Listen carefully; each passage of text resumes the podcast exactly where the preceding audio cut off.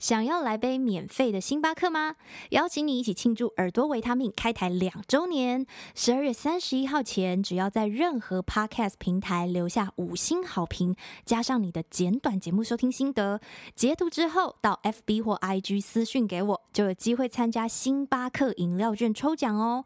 不止如此，每收到一笔私讯，我将捐出十元给有需要的公益团体。抽中的幸运听众，我会直接将星巴克饮料兑换券邮寄给你，没有任何麻烦的步骤，赶快一起来参加吧！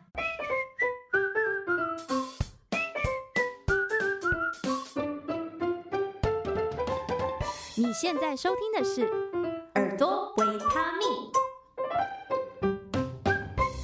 来，耳朵维他命，我是主持人幸慧，今天又来到了专访维他命系列。这一集的来宾，我自己非常的期待，我是抱持着一个可以向前辈疯狂发问的心情来主持的。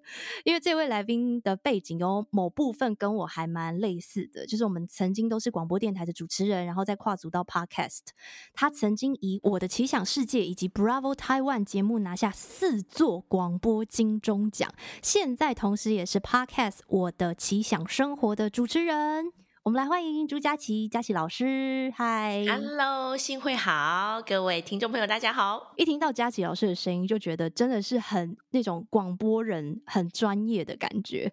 其实我们这一段 采访中间有一点小波折，就那时候我就写信给老师，然后结果出乎意料的，很快就收到回信，我就觉得哇，好开心哦，就是可以敲到这个访谈。但是呢，我寄了访纲之后，中间又断了很长的一段时间都没有收到回信，那时候我心里想说，老师是不是把我认错人了？你是不是其实把我认错成 其他某个你认识的人？然后最后发现啊，自己搞错人了，然后就呃想要婉拒这个访谈这样子。结果是因为你最近在断舍离，对不对？对，而且我跟你讲。嗯那时候心里也想说，哎，怎么后来你就不见了？我默默有记住这件事情，因为我就是信件实在太多了，我不知道大家有没有这个经验，就是你有一封未读以后，不小心就会两封、三封、四封，然后我的那个收件夹里头有两千封未读信件，哎，我觉得很可怕。对，然后我就开始那边断舍离，断舍离到最后就，哎，幸会的信在这里。你知道这件事情，其实在过去的那个访问过程，我也曾经。遇到过好几次，那我都觉得非常的不好意思，哦、因为其实如果你收到别人的信，然后你要访或不访，嗯、或者是说呃你跟人家约好，然后就就没有接下去约时间的话，就很不礼貌。然后我常常都在道歉这件事情，我就觉得不行，我 一定要把我的收件夹给好好的整理。对呀、所以我最近就在做这件事情。嗯，所以是因为老师在整理信件，然后当中就是可能那些信件就是不知道被分到哪里去了，信海你知道吗？对，所以中间有一度断了音讯，这样，但是还好，最后我们还是成功的约到时间。耶，Yeah, 嗯，其实我有听过老师在其他的访谈有讲过，就大家现在听到老师的声音就是这么的专业，可是你提到，其实你一开始。进入中央广播电台是以气化的身份加入的，因为那时候你被说你的声音没有办法播音，我们对啊，不是标准啊。嗯，嗯，那那时候做了什么样的调整？就是可以从气化身份，然后到播音主持。没有，其实那时候考进去是因为那时候的职缺就是企划。嗯然后我是觉得我应该蛮幸运的，嗯、就是如果我当时他的职缺是主持人，那我可能进不去，所以他是企划，那我就进去了。进去之后，因为我本来的梦想就是我要。就是一定要在幕前，就是担任广播主持人这样子。嗯，后来是因为我就做了一阵子之后呢，嗯、我就非常大胆的去跨部门跟节目部的主管说，让我进来，让我进进来，我可以做节目这样。一开始我也可以做执行制作就好，是因为这样的关系。嗯、那所以那时候他可能听到我说我可以做执行制作，他就放心的 就让我进入节目部。那进来之后，当然啦，就是说也有很多的这个机会开始学习，然后诶慢慢的就让你主持啊、呃、一个单元啊，或者是其中节目的一个部分这样子。那那时候我就记得这个呃，我身边的人啊，因为中央电台毕竟它就是一个比较资深的电台，然后也是国家电台等级，嗯、所以那时候在里头的人，你知道吗？你只要有机会去那个电台，坐在那个大厅哦。你就会觉得你好像来到了上海，或者是哪一个地方，嗯、然后就要演古装剧这样，就从后面说：“嗯、哎呀，妹妹你来啦！哎呀，您今天怎么打扮这么美呀、啊？”我跟你讲，没骗你，早期真的是这样。然后我就心里想说：“嗯、哇，每个人讲话都要这样吗？”那相较于这样，我的声音就变得很不标准，对吧？嗯，主管就会觉得：“哎呀，你的声音第一咬字不够标准，第二呢，也不是美声级的。”然后，但是当然时代也在变，他也不可能去做一些很多的要求。嗯、只是呢，有一次主管呢就跟我讲说：“你知不知道你把你的名字都念错了？”哦，啊，我就很惊讶，我说：“真的吗？”他说：“你的名字要叫朱佳启。”好，最后那个因为是密字旁，是启立世界，是三声。嗯，可是这样念真的很难念啊！大家好，我是朱家启。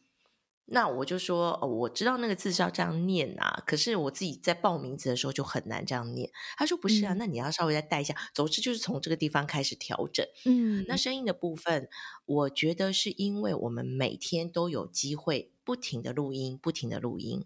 当你有机会每天不停的录音，你就会不停的仔细的听到自己的声音。嗯，那在这个情况之下，你就会很清楚知道说，哦，原来我的表情这样的时候说话比较好听。原来我把声音拉高的时候比较好听，如果我没有力气，我这样的声音就不好听。就是你会有更多的觉察机会。那我就常常都会讲说，为什么现在人对于自己的声音比较不那么的敏锐，甚至于也没有想说到底要不要去改进，是因为我们平常很少把自己的声音录下来。那但是当现在开始越来越多人去做一些。声音内容，比如说 podcast 啊，什么呃，或者是其他的东西的时候，你就更有机会去发现到说，嗯、哎呦，我自己的声音是这样哎，那到底好听不好听，或者是我想不想要去改善这个部分，就会有机会就是让大家去做觉察。嗯，你有没有觉得在什么样的表情底下你说话会比较好听？比如说在主持节目的时候，因为像我在电台的时候，可能就会有前辈说。哦，你要带着微笑，就是你声音要听起来有笑意，嗯、是类似像这样吗？嗯、是怎么样的表情？觉得哎，这个声音好像听起来会比较好听。是哎，我其实老实说，我自己也是觉得我笑起来的声音比较好听。为什么呢？嗯、其实是跟我的音质有关，因为我的声音本身就比较低。哈，嗯，那低的话，它的共鸣腔就比较下面嘛。那但是你看哦，如果你微笑的时候，你是不是整个肌肉都往上提，嗯、你的声音就会自然的往上提？嗯、那因为幸会其实你也唱歌，所以我相信你很清楚知道那个共鸣腔不一样的时候，音质就会有一些改变。那我自己的声音，我如果录音的时候，我自己听起来，我就会觉得我的共鸣腔往上一点，好像会比较有精神。会比较有精神。嗯、然后，如果像是比如说早上，假设我的声音还没有开嗓到很完整的时候，我也稍微会往上提，就会让那个沙哑的声音 好像会稍微缓一点。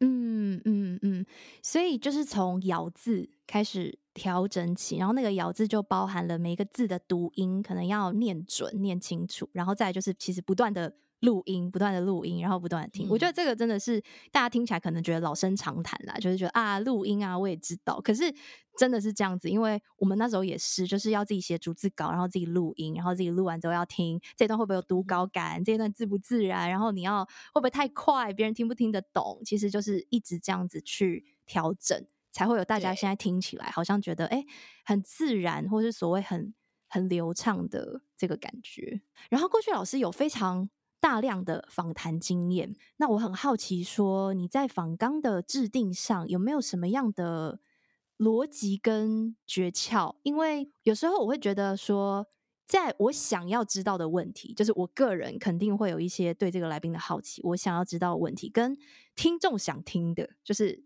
大家可能会好奇的问题，这件事情之间如何去取舍跟平衡？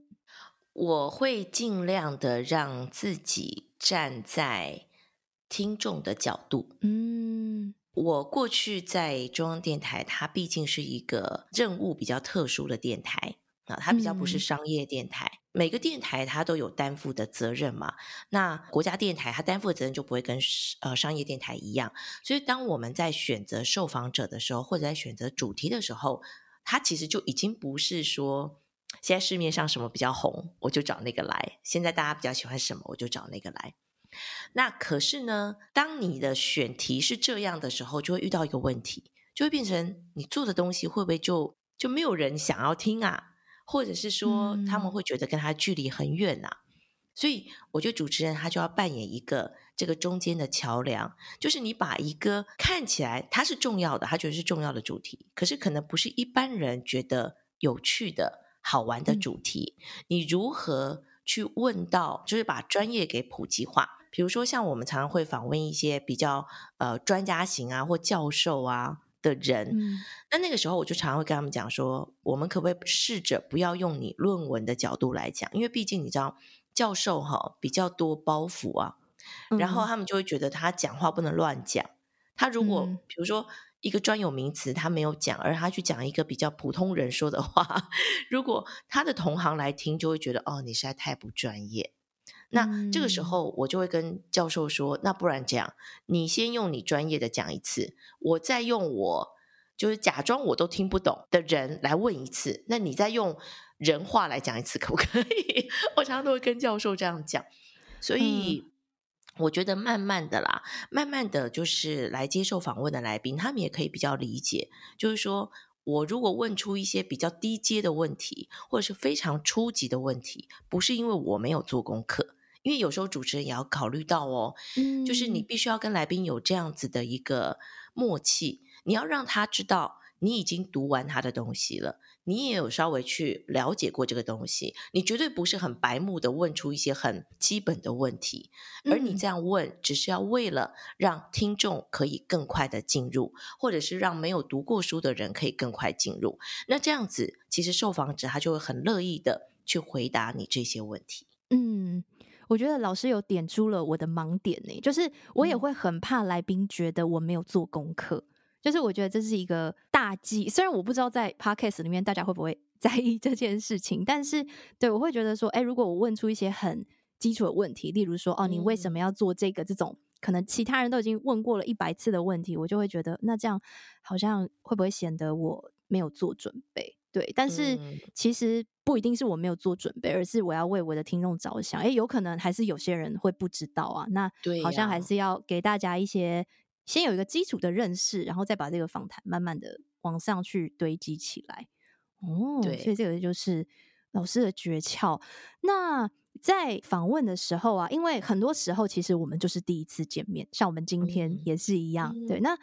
第一次见面，大家对于陌生人可能难免会比较紧张，或者是有些人更不要说还在电台的时候，会到那个录音室里面，然后录音室就是看起来很专业嘛，嗯、然后大家踏进去就会觉得很紧张，这样子就声音都缩起来，有没有？对，然后原本在外面都讲的很顺，然后一进去就突然语塞，这样。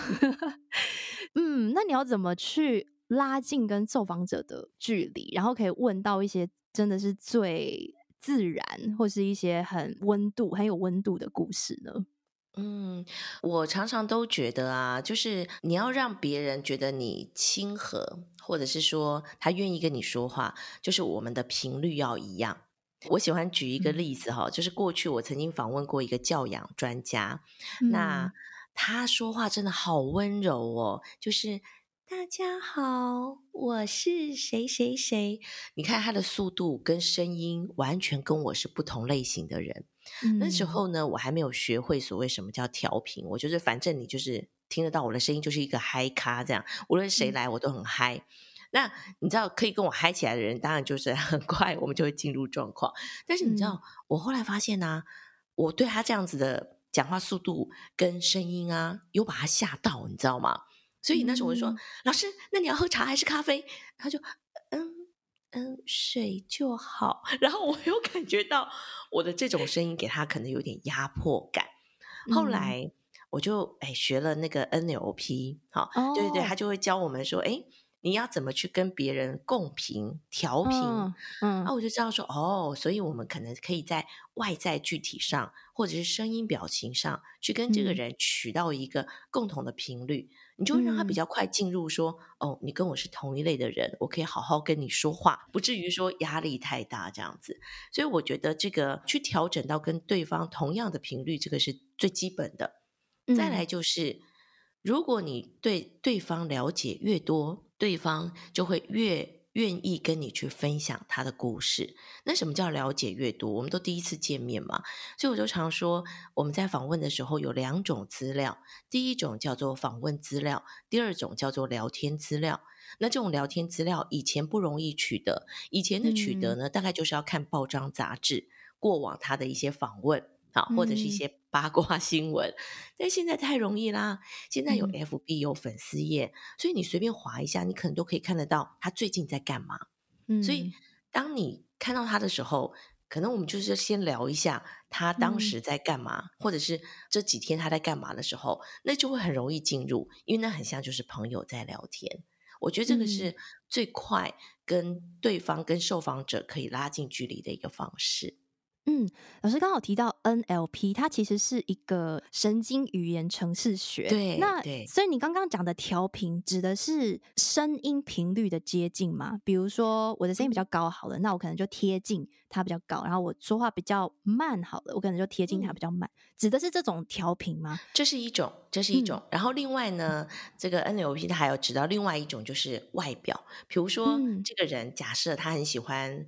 绕头发有没有？有些女生喜欢用那个手啊绕头发，嗯、然后你就可以跟她一起。当然，你不能她绕你就绕，这样子太容易被 发现了。嗯、你就要在不自觉的时候，嗯，绕一下。嗯、或者是这个人他可能喜欢转笔，你也可能在他放下之后，你也开始转。就是这些细节，嗯、虽然你听起来会觉得、嗯、啊，怎怎么可能是这样？但是很奇妙哦，嗯、真的。如果这个人他有习惯做些什么事情，你跟他一样的时候，慢慢的你们就会融为一体，然后你们就会在同一个频率上了。嗯，会觉得这个人跟我好像是同一国的 这种感觉。对对对对，所以我们也常会把这个哈运用在这个所谓的业务好业务他去访谈的时候，嗯、你到底要。变成一个什么样的人，他其实跟你的对象很有关系。嗯嗯，所以是这种可以随时去调整的弹性，可能就会比较让自己可以贴近受访者。然后这个观察力也蛮重要的，你可能要观察到说，哎对，我这样讲话好像就是对他造成的压力，然后我现在要调整一下。对呀、尤其你知道我声音很大声，你知道吗？嗯、其实我觉得幸会是不是也是一个就讲话比较温柔的人？好像会有人这样子说，就会说啊，你讲话好像是对偏向温柔，有过这个说法，嗯，有听过。对呀、啊，嗯、所以我就想说，如果我们面对面的话，你会不会被我吓死？哎，幸会啊！就会就是有一种压力啦，就有一点点，或者是你会觉得，嗯、呃、嗯、呃，那我现在要怎么应对，对不对？嗯嗯嗯嗯，因为像我在一开始写信给你的时候嘛，我就跟你提出邀约，然后你那时候就有说，呃，你的声音很，你好像说很正能量，还是很阳光，类似这样子的词，所以我就觉得蛮蛮新鲜的，因为好像很少人会回信的时候这样子跟我讲，就说哦，我觉得你的声音怎么样怎么样，所以我觉得老师好像有一种。我不知道哎、欸，听声辨人的能力，嗯，嗯我觉得就是做久了以后，真的会有一点哎、欸，嗯、就是呃，以前当然就是最开始我们都是面对面，所以你是什么声音，嗯、然后什么样的人，嗯、我们大概就是可以这样子轻易的变异出来。后来我发现到说，哎、嗯，我发现我好像听光是听声音，比如电话，嗯，或者是比如说你 podcast，我这样听，我就可以大概有感觉你是什么样的人，嗯、因为我觉得。呃，我们常常讲说叫什么“相由心生”，就是你是一个什么样个性的人，其实你的外表容易看得出来。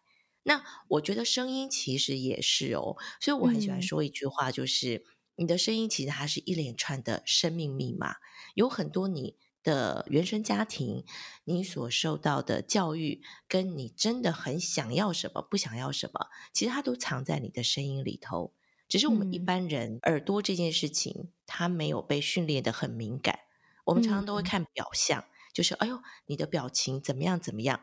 但实际上，你说真的要很认真的去聆听，它不是只有耳朵的事情，它包含了，嗯、就像我们刚刚讲表情，它也是一个很关键的线索。所以我们常常讲说，这个什么专注聆听啊，它绝对不是只是说你听到了什么，嗯、而是你是打开你的五感去听。那这是我那时候一直都觉得说，诶，既然这个声音哦，它是一个个人特质，那它有没有可能其实也跟一个人的长相跟一个人的个性很有关系。后来证实，它真的是为什么？因为你会发现啊，声音它其实就是需要共鸣嘛，在不同的共鸣腔，嗯、那你就想，每一个人的嘴型跟脸型长得不一样，它是不是共鸣腔就、嗯、就真的会有一点固定的形状？嗯、没错，嗯，对，所以有些人的发音跟他的声音的用法，我们就可以。会大概有点感觉，他的脸型大概会长什么样子。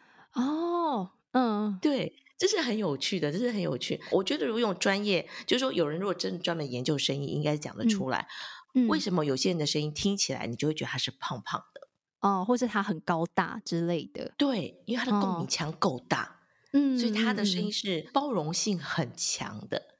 嗯，那有些人就是很扁，很扁，那。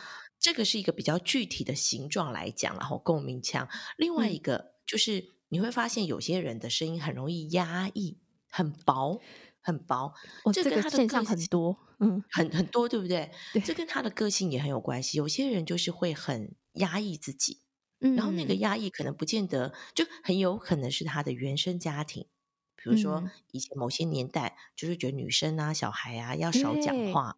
对不对？女生讲话小声一点，这么大声很粗鲁。对，嗯，所以她就会被压压压压压压到最后，可能她的本质，如果她本质就是小小声就算，她的本质如果不是小小声，嗯、那她就会很容易压着压着，这个胸口也被压，喉咙也被压，那她的表达就会不顺畅，嗯、然后甚至于他会觉得你要她大声，她都没有办法大声了。嗯，所以我觉得这个很有趣。后来我又慢慢的去读了一些跟声音有关的。更有趣的是，我发现取名字啊，有些人是姓名学嘛，好，是那种用笔画来算，对不对？嗯，我后来才发现有一派的姓名学是用声音来看呢。你说名字念出来的感觉？对对对对对对对。然后，嗯，这个念出来的感觉之外，你也要去看它的哪一些的发音是属于金木水火土。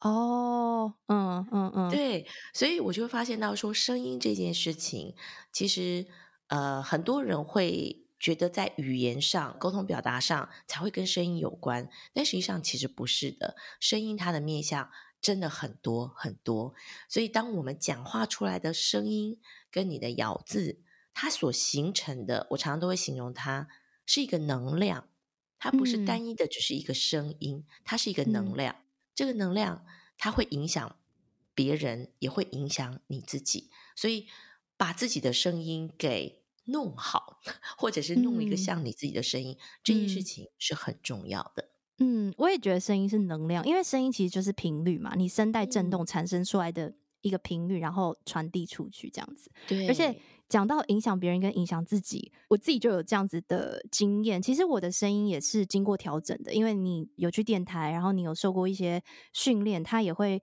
让你的声音可能要听起来比较有朝气，或是比较亲切，比较嗯，嗯明亮一点。因为毕竟在节目上你。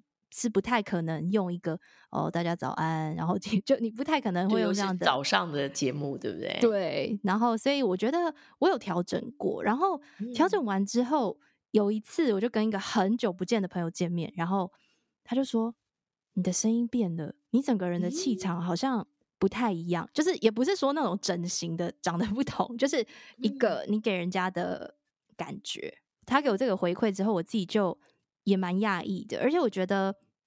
想事情的方法好像也会改变，就是以前的我并不是那么的正面，就是以前我甚至是有一点愤青嘛，就是觉得啊，看什么事情都有点不顺眼的那一种。嗯、对，然后在声音调整之后，我就觉得我好像变得比较要讲正向吗，就是好像比较正向或是乐观一点点，有一些很微妙的转变，我自己是这样子觉得的。嗯嗯，对，所以其实我真的觉得它是可以带动我们。就是如果你今天真的，比如说就是精神不好，或者是身体状况不好，嗯、有时候我觉得用声音来拉也是一个很好的方式。哎，对，因为以前每天都要主持带妆节目嘛，所以你不可能每天 心情都很好啊。你有可能今天就是没睡饱啊，你今天就是身体有点不舒服，但是你一开麦，你就是要哦，欢迎来到什么什么什么什么什么节目啊，我是幸慧，大家好，然后。其实你就自己要先假装嘛，自己先在那个情绪里面，然后后来有时候我都会觉得，哎，我主持完之后，好像我心情没有那么差，或者我觉得我身体没有那么不舒服了。嗯、真的，所以我们也常常讲，就是装久了就会变真的。对，就觉得真的是很神奇。你现在锁定的是耳朵维他命。如果你喜欢这样的节目内容，请在 Apple Podcast 留下五星好评，并且分享给你有需要的亲朋好友，或者以实际的行动支持。点选节目资讯栏的赞助连结，请我喝杯咖啡，让我们一起创作更多好听的节目。老师自己在广播节目其实。经历比我的还要长太多了啦，所以真的是前辈。那你是在最近开始跨足到 podcast 的领域，对不对？应该是最近这、嗯、就这一两年，这一两年。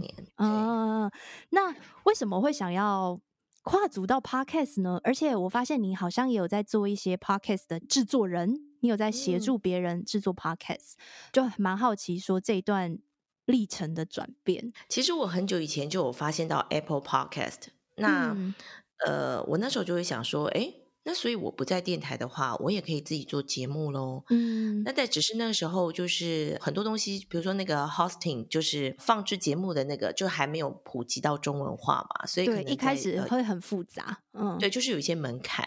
然后所以那时候也因为也一直在电台做，所以也就没有太积极去做这件事情。嗯、后来开始就是 SoundOn 啊 First Story 出来之后，我、嗯、就发现哦，那这就是把声音放上去。那对我们来讲就是。不难，好，你要制作一个声音的内容，其实不难。嗯，那那时候我就开始，哎，自己就开始玩。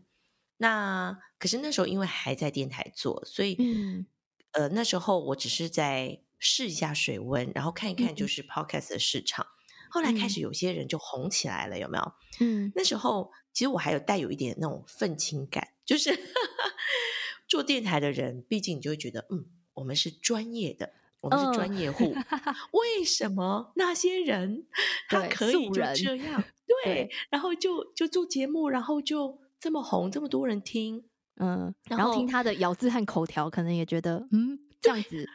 然 后还有很多那个以前会被逼掉的，有没有？哔哔哔，就是很多那种不应该出现的字，就觉得啊，怎么会这样子？那时候对于这个媒体其实是有负面想法的，就觉得这世界怎么了？这样。但是，当有这么多人去听的时候，你也开始会想啦。好，今天即便你觉得你做的是一个很有意义的内容，你即便觉得你做的是一个该让大家知道的内容，但是如果没有人听得到，或者是没有人想听，那这样子你做的东西还是白做了，对吧？毕竟我觉得媒体这件事情，就是你希望传递出去的内容，是不是有人听，有人喜欢听？好，那慢慢的我就开始去做一些尝试，之后我就发现到说，哦，原来 Podcast 基本上吸引人的，当然还有一个就是收听很方便，然后呢，嗯、你也没有什么特别的限制，比如说我刚刚讲到的，以前我待的电台，它可能有一些任务的呃规范，所以有些东西你是不太能讲的。嗯，那如果你今天自己出来做了这个媒体，你想讲什么就讲什么，而且它是被分类的。也就是说，如果你真的很喜欢听身心灵的，那我可能就锁定身心灵的节目，我就不用再去听一些有的没的啊。而且我还可以很快速的就去挑选我喜欢的主题，所以当然就是收听的人就会多。然后再加上，就是在目前为止这块领域，它是没有受到任何限制的，什么话题都能说，什么字都能说。那、嗯、我前几天还在分享说我自己的听广播的历程，很多人对于我以前听地下电台的那个经验就会觉得很好玩，嗯、就是以前的广播电台都很正经嘛，然后那个时候呢，就有一个地下电台，哦、那个是会被抓的。那那个主持人呢，哦、当然一开始地下电台是因为政治的理由、哦、哈，然后那时候就会有人开始呃自己就是啊、呃、弄一个。地下电台，小小的电台，然后呢，那时候他就播音，然后他就被抄台嘛，哈、嗯，终究会被发现。嗯、然后他就就说：“等一下哈，我跟你讲，过了几号啊？哈，十二点警察就会来了。然后等一下我会被抄台，但是我跟你讲，我会实况为大家转播，我会拿着麦克风到最后一刻，他把我的线拔掉、关掉。你会不会想听？会 吧，会，很精彩。那时候都早早睡啊，但是那时候我就撑到最后一个，躺在床上还在听，嗯、就听到警察真的是破门而入，然后他们的那个对话什么的，嗯、都就觉得好好玩哦。嗯，那那时候我就想，对，所以现在这个时候，就是大家想听什么，他可能不见得想要听很正经的你在访问什么，但是那种临场感跟出其不意的。发生什么状况，或者是他讲出什么话，嗯、那个就是一种惊喜。嗯，那你就不得不承认说他是有吸引力的。你知道，嗯、一个专业广播主持人然后承认这件事情，其实是很痛苦的。但是你就必须面对时代在改变，嗯、的确有很多东西你可能要做一些调整。嗯，所以这个就是你会想要跨到 Podcast 来试试看的原因。其实也不是啊，不是我想要做这些惊喜，而是说，我觉得在 Podcast 它可以有更多的空间。嗯，那嗯，不论你要做什么内容，或者是你要做一些什么样的行销宣传，它是更有弹性的。嗯、那我只是觉得，嗯、呃，就恭逢盛世，就是在这个时代，我们来试试看，呃、也许会有发现一些什么样不一样的东西。那我觉得，其实现在 Podcast 真的是分类很细。其实我觉得新会的节目定义的非常好，这件事情我真的是由衷觉得佩服，嗯、因为你就是真的 锁定声音，嗯、真的锁定声音。像我就很贪心啊，因为以前我就是访问很多人，嗯、我都觉得啊、哦，好多人都好精彩，好多东西我好想介绍，嗯、所以我就会比较定位在一个比较是我是策展人的角度，嗯、然后我有好多东西想要跟大家分享，我怎么把它集中起来。嗯嗯，但是在我观察 Podcast 的一个发展，最终我还是要慢慢收，慢慢收，让他不要那么贪心，他可能会吸引的听众会更精准。嗯，我的这个主题的收拢也是有经过时间的 考验淬炼。对，因为一开始也是没有这么明确的主题，也是觉得、嗯、啊，我觉得我那个身边那个朋友啊，然后我就是很想要问他在做的事情啊，对或是。就是也是这样子开始，然后后来到了去年底吧，今年开始我就觉得说，哎，我好像应该要把我的主题更收拢一点。那我觉得这也是我在跟来宾访谈，或者我自己在做节目企划的时候，一直去先试很多不同的面向吧，然后试试试试到最后，我觉得，哎，好像目前这个发展的主轴会比较适合我，然后跟我的本业，因为我是教声音嘛，教唱歌的，我觉得也会有。关系，所以也还蛮多我的学生会来听，嗯、对，或是我会跟他说：“哎、欸，我那个哪一集有讲啦？你你回去你再听一下那一集，就很 就当辅助教材就对，对对，有一点就很方便。所以我觉得刚刚老师点出了广播跟 Podcast 最大的不同，因为广播毕竟是大众媒体，所以对，其实我们说话要非常的。小心，你可以用小心讲吗？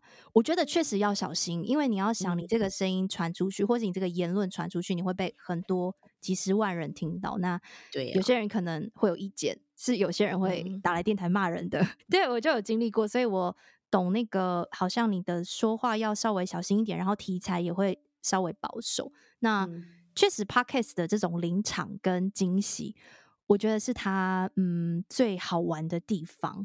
那你来制作 Podcast，你觉得有没有什么优势？诶，我觉得优势一定是制作声音内容对我们来说不难，嗯、然后或是对于录音这些东西也都还蛮熟悉的。还有没有什么样的优势或是挑战？你觉得是跨这个领域可以跟大家分享的？嗯，我觉得我的挑战反而是哈，要怎么样放轻松。因为我跟你讲真的，就不小心你就会拿过往的那样的标准来做，甚至于啊，其实很多人说，哎，你就录完就放上去了，有那么难吗？我说不行，我一定要后置，我一定要后制。你会，你也会剪辑吗？还是你会？我会啊，你会，你也会剪，我也是。我一定要剪，一定 要剪。对啊，不能不剪哦，不行哎，不行不行。然后来宾，比如说他在呃，比如说他有结巴，呃，关于这个这个这个，我一定要把它剪掉。对，我也是，这样子会不会让我们很没有临场感啊？真的是，对我我就是我也在拿捏。我一开始会剪得很细，就是我会觉得我要它一切就是听起来很流畅，不要有赘字。但是我后来就放过自己，我现在就是块状块状，就是哎，我觉得这一段好像比较散，那我就这一段整个不要。然后其他我觉得哎还 OK，保留有一些赘字或是我自己也说错话，那就。那就算了吧，就，算了，就保留。对，我就是也在练习这件事情。我其实常会觉得哈，就我们在讲话的当下，你会觉得哎、嗯，这些赘字或者是呃重复性的东西，好像是理所当然。嗯、但我也常会在想啊，嗯、听的人他会不会其实更需要流畅的东西？这也是我在思考的事情。嗯、那呃，我曾经想过说，就算了啦，我们就符合一下，就是现代人喜欢的嘛，好、嗯，临场感什么都给它放上去。嗯、但我就想说，那如果是这样，那我之前累积的经验跟那个，不就整个浪费掉了吗？就是我会觉得，不同的人注重不同的事情。那既然我们曾经受过这样的一个专业训练，嗯、你知道，有些人不剪是因为他也不太会剪。哦，或者是说，嗯、对，对，没有办法剪得很细。那、嗯、我只是觉得说，既然我们都已经学了，我们知道它可以怎么样更好，那我真的要把它放掉吗？这是，嗯，到现在我也还在思考的事情。嗯，因为以我自己的收听习惯来说，老实说，我也不喜欢听追字太多的。我有听过那种我听不下去，就是那个主题我很有兴趣，然后我也很想听，然后可是、嗯、哇，这个口条，然后他又没有剪辑，然后我觉得我真的没有办法把它听完。我有这种经验，所以。我就会觉得还是希望它听起来可以流畅一点，但是我觉得我还蛮幸运的，因为我做的主题是声音，嗯、所以会来参与这个节目的来宾，就我不太需要太担心，就 是对，就是大家都讲得很好，嗯，所以我就觉得可能我选这个主题有点讨假包这种感觉。哎、欸，可是我真的觉得这个主题很好哎、欸，然后我都会很佩服，就是其实把那个主题给专业化的人哦，呃，当然还要克服的就是。我要怎么去找到这么多来宾？对，这个真的好难。然后怎么把这个主题再给拓展出去？嗯嗯嗯。所以你刚刚说到最大挑战就是，呃，关于我们可能 还没有办法放很开啊，就是不剪了就直接放上去。还有没有什么其他的挑战呢？因为 Podcast 比较偏向是自媒体，或是你说它是比较小众嘛，就是反正其实就是有兴趣的人才会点进来，它不像广播，就是你走在路上不小心听到。嗯，这一点对你制作上来说会不会有什么嗯方向或内容的取舍？就像我刚才说的，就是呃，必须要更聚焦一点，然后要很清楚的知道你要吸引的是特定群众，而不是大众。那、嗯、其实再来就是行销，嗯，就是因为就像我们刚刚讲的，你做的东西，你就是要让人家听到，让人家看到。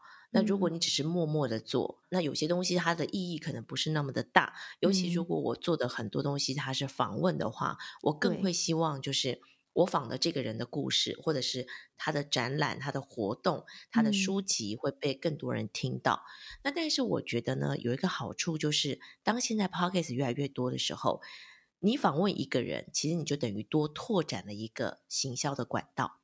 因为如果你的访问做得好，他会很乐意的跟他的粉丝去分享，嗯、所以这其实也是后续哈，我有开设一些所谓的 podcast 的课程，嗯，除了在教制作细节的这个部分，就是比较技术面的东西之外，嗯、呃，我就还蛮有趣的，就是去观察一些大家怎么去行销自己的 podcast，因为 podcast 现在其实遇到的最大的瓶颈，包括了就是为什么它没有办法跟 YouTube 一样。让大家啊，就是真的大家来，然后又可以从这边赚到钱，嗯，又可以是一个商业模式，就是因为它的后台的计算，嗯，我们好像也没有办法去看到一个整合性的一个资料，嗯，或者是很清楚的知道说到底有谁来，那我可不可以用这个数字去做些什么？嗯，也因为这样的限制，所以变成我们必须要去结合其他的社群媒体，因为刚刚讲到自媒体，嗯，它其实就是要靠很多的东西的串联。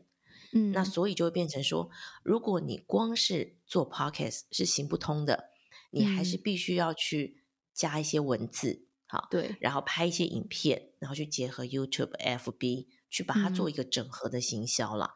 所以我觉得这个部分倒是可能我会花比较多心思在做这件事情。嗯，所以反而是行销的部分要再多去想一下，因为这可能就是在。以往比较传统的电台不太需要去做到，就是不太需要去想或者要做的一块这样子。对对、嗯，所以我觉得现在做自媒体，呃，你知道，真的就是你投入下去做的时候，你会觉得说，哇，现在人都好了不起哦，就是一个人要做好多人的事情 对、嗯，要学好多事情，对不对？就连那个、嗯、做那个什么 logo 啊、排版啊，啊哇，都要自己来。嗯，真的，就是大家可能会听到说，哎呀，我们好像就是录完啊，然后上传就没事了。没有录完，我们还要剪辑，嗯、然后剪辑之后呢，然后还要下标题，然后还要写文案。写完文案呢，我还要做个图，因为我还要 po 文嘛。然后我还会剪预告，我还会剪一个就是一分钟的预告放在就是 IG 或什么的，因为我想说，我这个是声音啊，我只有放图片介绍很怪，我想要让大家稍微听到一点点内容，所以我还会再剪一个。一分钟，然后再做一个小影片，然后呢，嗯、再 po 到社群媒体上，然后再写一个 po 文的文案，然后再设定时间，这样就是听起来 很多，所以明明是一集，就好像你做了一个礼拜的量，真的 真的，所以我也很佩服那种可以周更，或是有些人是一周两更这种。什么？我，我还有看过日更的呢。对啊，我也，我想说，我现在真的没办法，可能他那个需要有一个团队啦。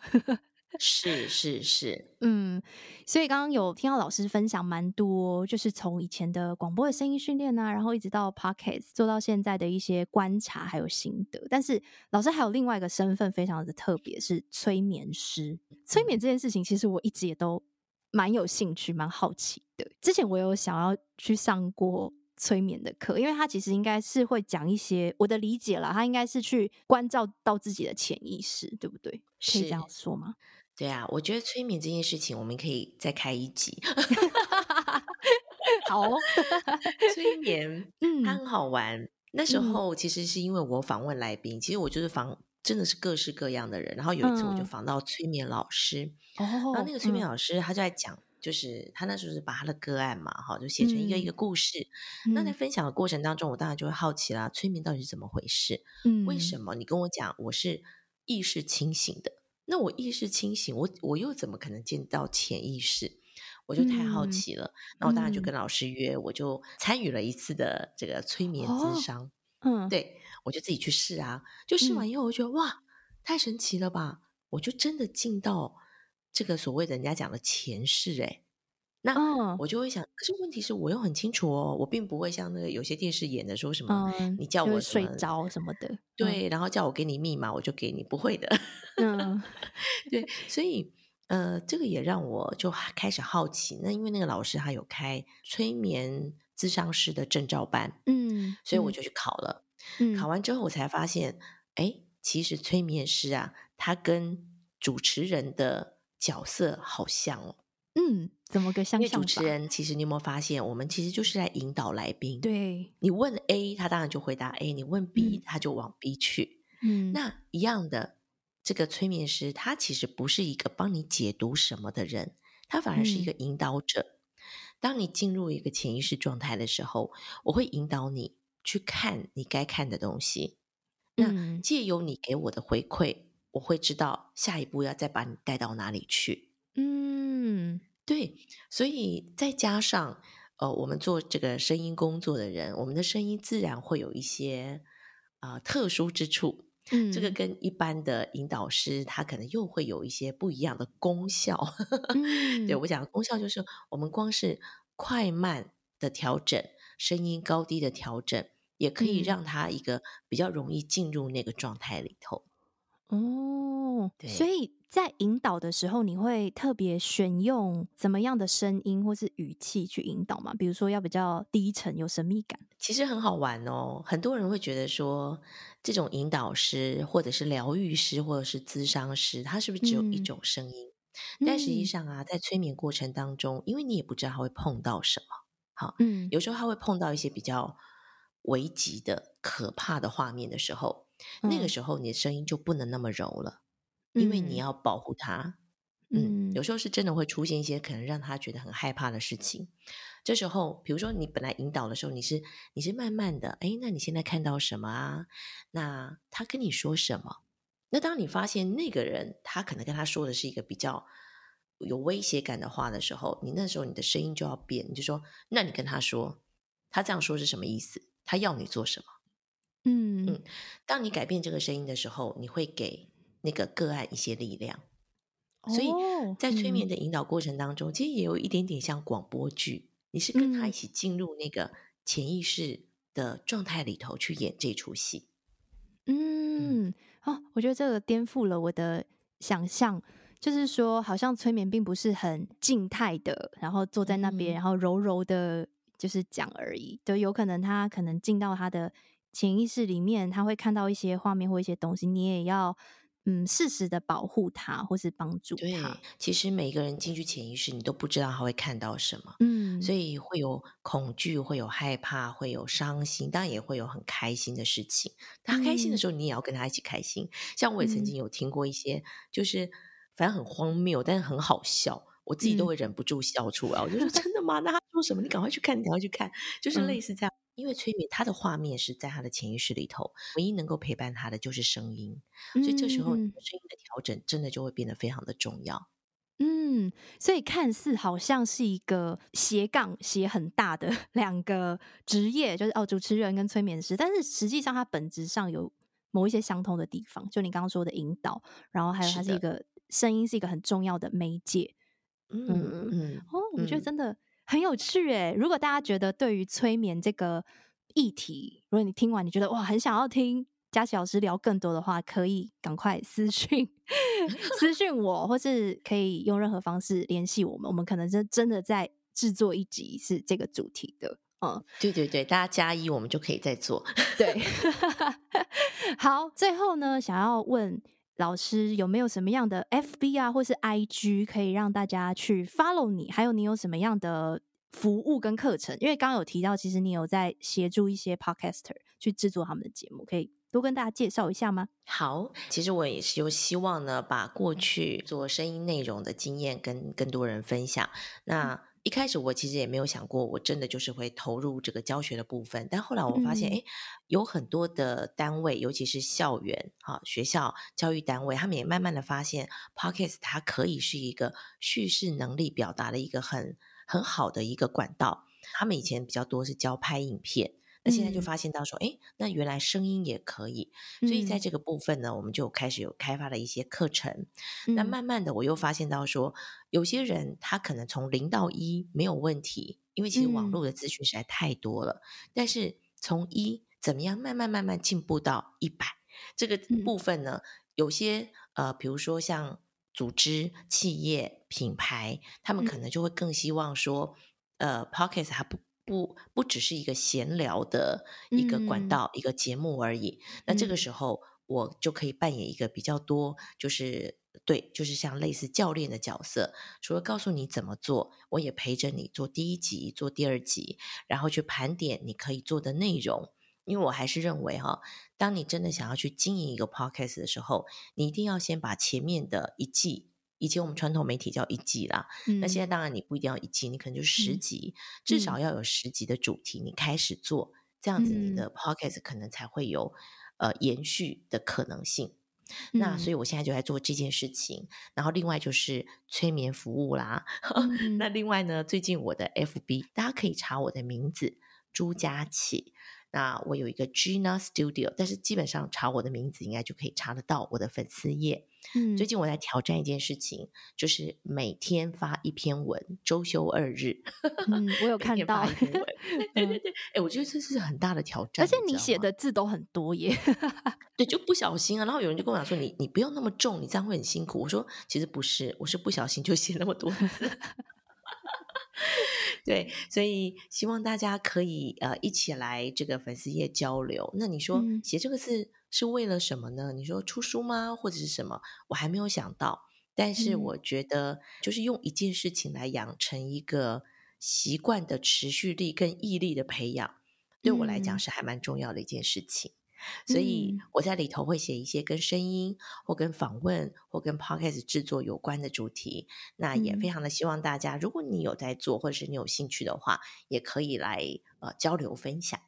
嗯，对，我刚刚有稍微看一下，就是真的蛮多有一些关于声音的部分，然后还有很多的经验啊分享或是一些小秘诀，所以大家可以到老师的 FB 去看看，然后我也会把资讯都放在我们的资讯栏，大家可以直接。点击过去，那欢迎大家也可以到 Podcast 搜寻我的奇想生活，然后里面就有老师的访谈，访谈还蛮多的。然后我蛮喜欢听那个，呃，有一个是节气搭古典乐的啊，对，嗯，这个很好玩呢。这也是我长期合作的来宾，是 Music 副总编辑，哦、那他就是古典乐的专家。嗯、你想要什么主题，你就找他就对。他居然可以想出一个这么有趣的结合，嗯、所以就是跟着节气，然后听古典乐。对，就是又会有一种哦，我现在我们现在的生活过到哪里了？比如说现在是现在是什么？大雪喽！大雪，对对对，然后就会搭配一个歌曲，然后来去介绍说，哎。这首歌的背景，然后还有它听起来的感觉，然后也会真的放那个音乐，所以我觉得蛮舒压的，嗯、就是因为你可以听到那个嗯介绍，就是诶有人跟你讲，然后介绍，然后也感觉也有点获得新知，然后也有音乐，就听起来就是很舒服，然后。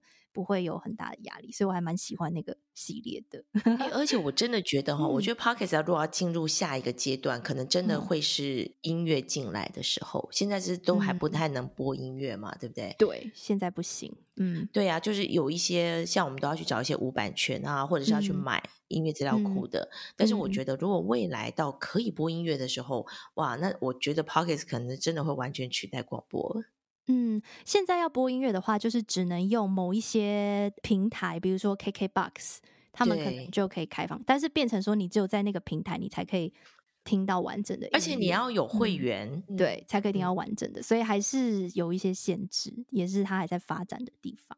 嗯、是呀，嗯，好，今天非常谢谢佳琪老师抽空来到我们节目当中。那如果你有任何的心得想法，也欢迎可以回馈给我，或是到。佳琪老师的平台那边去找他聊一聊，我们就下一集再见喽，拜拜！叶欣慧，再次感谢你收听到节目的最后。如果对于节目内容有任何心得想法，非常期待听到你的回馈，欢迎在 FB 或 IG 找到我一起聊聊。相关链接都放在资讯栏喽，赶快点过去看看吧。请持续锁定耳朵维他命。